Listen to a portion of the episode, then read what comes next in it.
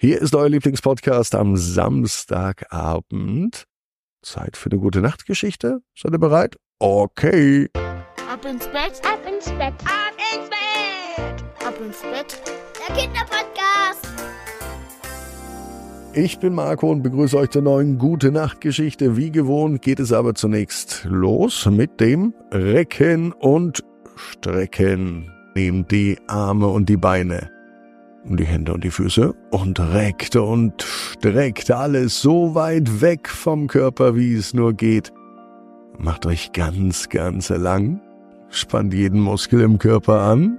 Wenn ihr das gemacht habt, dann lasst euch ins Bett hinein plumpsen und sucht euch eine ganz bequeme Position.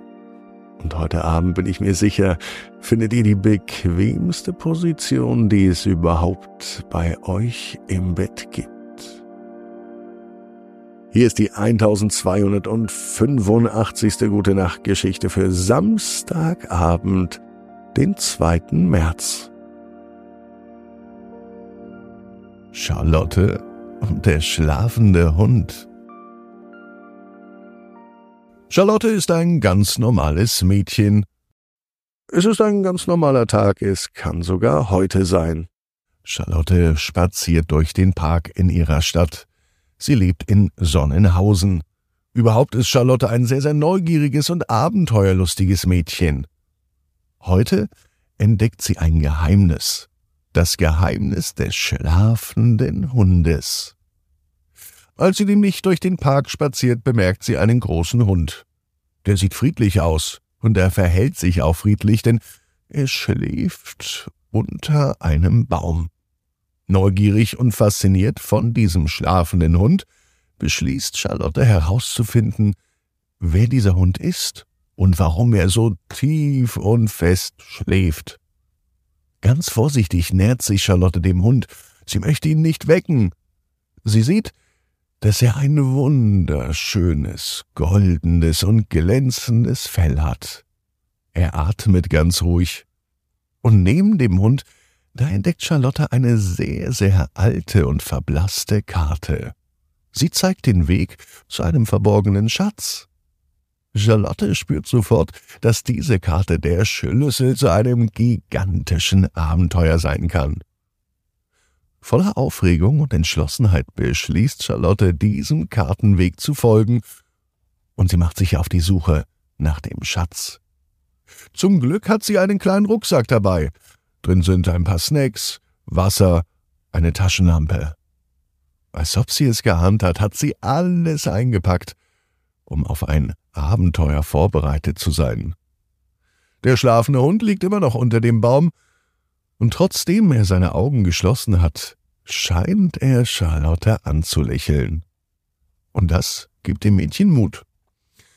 Also beginnt Charlotte ihre Reise, geführt von dieser Karte, die eben noch neben dem Hund lag. Sie wandert durch dichte Wälder. Sie kommt über hohe Berge. Und sie läuft entlang glitzernder Flüsse. Unterwegs bleibt sie natürlich nicht alleine.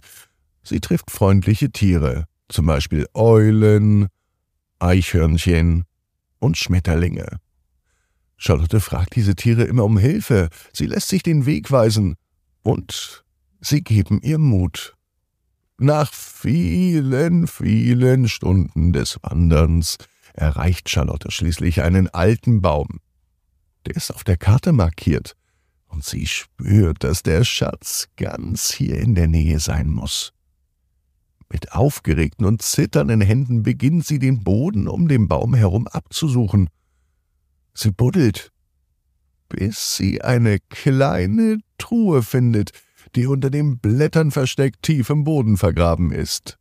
Mit klopfendem Herz öffnet Charlotte die Truhe. Und dann staunt sie über den funkelnden Inhalt. Es sind keine Goldmünzen, auch keine Edelsteine. Sie findet eine Sammlung von Geschichten und Abenteuern, die nur darauf warten, erzählt zu werden. In der Truhe findet sie die Geschichten von Freundschaft, von Mut und von der Magie der Fantasie. Charlotte kehrt mit der Schatztruhe voller Geschichten und Abenteuer zurück zum schlafenden Hund. Als sie nun vor dem Baum mit dem Hund die Truhe erneut öffnet und eine Geschichte laut vorliest, öffnet der Hund seine Augen und er sieht Charlotte dankbar an.